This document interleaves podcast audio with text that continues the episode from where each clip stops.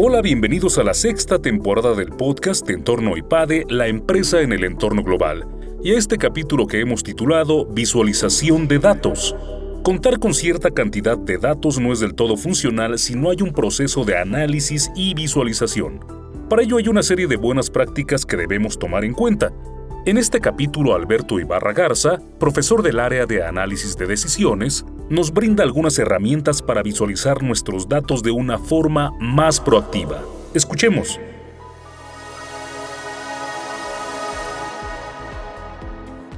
Hoy tenemos generación y análisis de datos de una manera automatizada y no solamente pues datos numéricos. Al final también tenemos acceso a una gran cantidad de datos pues no estructurados, tenemos texto, tenemos imagen, video, audios y tenemos acceso a una información muy rica pero que muchas veces no utilizamos a todo su potencial. Entonces, pues hoy más que nunca tenemos que seguir haciendo el esfuerzo de hacer que nuestras organizaciones tomen más decisiones basadas en datos. Las visualizaciones de datos tienen un impacto importante en cómo percibimos la realidad y sobre todo cómo tomamos decisiones. Algunas buenas prácticas que tenemos en la visualización de datos, ¿no? Primer punto, entender el contexto.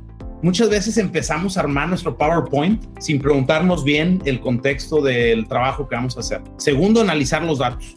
Antes de analizar los datos, por favor, paso para atrás, entender contexto. Después, preparar la visualización. Muchas veces también dentro de nuestro trabajo exploratorio con los datos empezamos a hacer gráficos. ¿Y cuál es el problema? No tiene nada de malo, es parte de nuestro entendimiento visual. El problema es que una vez que empezamos a hacer gráficos, pues hay un cierto costo hundido, ¿no? Como que ya hicimos el gráfico y la tenemos que incluir en nuestra presentación, aunque no sume a la historia. Como que pensamos que ya le invertí tiempo y ahora tiene que aparecer ahí. Cuarto punto, refinar la visualización. Si queremos ser mejores comunicadores, tenemos que mejorar y mejorar y mejorar, refinar, refinar, refinar. Ser en inglés muy piquis, tratar de mejorar todos los elementos del visual. Y por último, comunicar con integridad. Y no porque sea el último punto, sino el más importante. Podemos hacer mucho bien y podemos hacer mucho mal con nuestras comunicaciones de datos. Por lo tanto, pues tenemos una responsabilidad. Primer punto, entender el contexto. ¿Qué es entender el contexto? Cuando vamos a trabajar con datos, primero pregúntense, por favor, ¿quién es tu audiencia? ¿A quién le voy a escribir esto? Segunda pregunta, ¿qué quieres lograr con tu audiencia?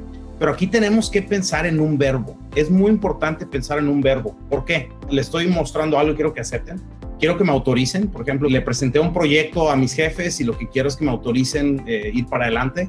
Quiero informar, pero por favor siempre pregúntense antes de empezar a trabajar con los datos, ¿a quién le voy a presentar esto?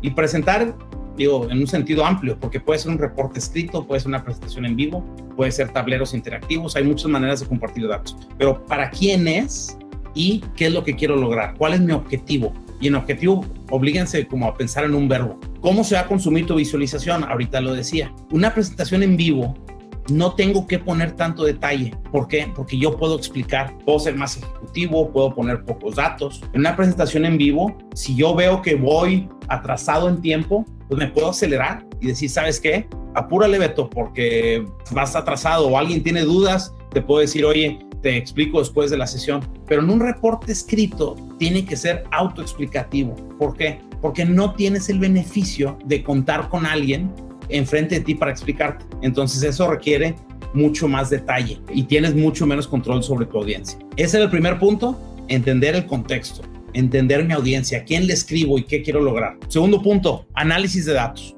Naturalmente, siempre que nos cae una base de datos o que empezamos a trabajar con ella, hay un trabajo exploratorio, pero no hay que confundir lo exploratorio con lo confirmatorio. Regularmente exploramos para entender la naturaleza de lo que estamos trabajando, pero en algún punto tenemos que probar hipótesis. Trabajando hay que hacer un análisis riguroso, tenemos que tener muy buenos datos, sé que es lo más complejo de un proceso de datos, simplemente obtenerlos, limpiarlos, prepararlos. Y hay que saber usar herramientas. También tenemos que ir aprendiendo de métodos, que es algo que quizás nos es un poco complejo, pero hay mucho talento en el mercado que seguramente les puede ayudar a complementar este tipo de, habilidades si ustedes no las tienen. Preparar visualización. Pregúntense, ¿cuál es la mejor manera de preparar nuestra información? Segundo, hay un trade-off importante entre complejidad y efectividad de la comunicación.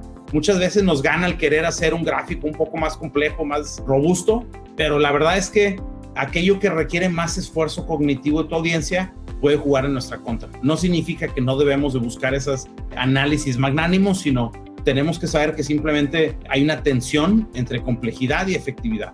y debemos de refinar la visualización. Esta frase de Blaise Pascal me gusta mucho. Dice, te hubiera escrito una carta más corta, pero no tuve tiempo de hacerlo. Esta también se la atribuyen a otros autores. En mi investigación parece que es de Blaise Pascal. ¿Qué es lo que dice aquí? Es mucho más fácil hacer una presentación de 40 slides que hacer una de dos.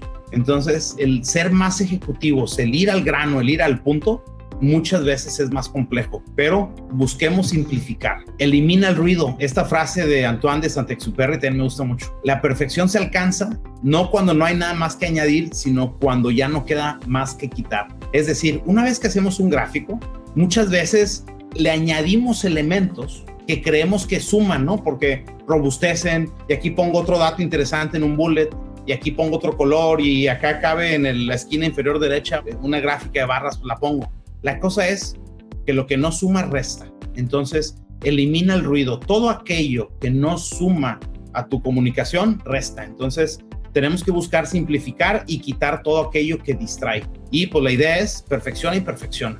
Tenemos una responsabilidad de comunicar con integridad, no mentir o engañar a la audiencia de una manera deliberada. Todos tenemos de cierta manera el interés de mostrar que nuestro proyecto va bien. Oye, queremos venderle a un cliente, queremos de cierta manera, comunicar nuestros datos con una perspectiva un poco más positiva. Somos moralmente responsables de lo que comunicamos. Es una frase de Alberto Cairo, un líder en, en el campo de visualización de datos. Tenemos una responsabilidad de comunicar nuestros datos porque nuestros datos pueden determinar a quién corren o a quién contratan, en qué país se invierte y en qué país se desinvierte, a qué empresa se compra y cuál no. Reconozcamos, por favor, esa integridad que debe ser parte de nuestro día a día en cómo comunicamos datos tenemos que aprovechar la disponibilidad de datos y el avance tecnológico para tomar decisiones informadas en datos en nuestras organizaciones. Hoy ya no tenemos ninguna excusa para no utilizar datos para tomar decisiones. Ojo, el Excel no va a sustituirte como directivo o empresaria, complementa. Hay una frase muy buena de Eric Brynolfsson que dice, la inteligencia artificial no va a sustituir a los directivos, pero los directivos que sepan usar la inteligencia artificial van a sustituir a aquellos que no la sepan usar. Tenemos que generar una cultura del uso de datos en nuestras organizaciones. Y como pudimos ver en esta sesión, la visualización de datos tiene un efecto importante en cómo vemos la realidad y sobre todo cómo tomamos decisiones. Pues bueno, les agradezco, les deseo todo el éxito del mundo y toda la salud. Un fuerte abrazo a todos.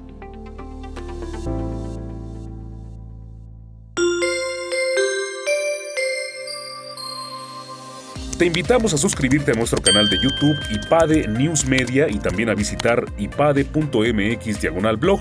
En este sitio vas a encontrar videos muy interesantes, artículos e infografías, todo relacionado con el mundo empresarial de la actualidad. Y por supuesto te invitamos a compartir este contenido. IPADE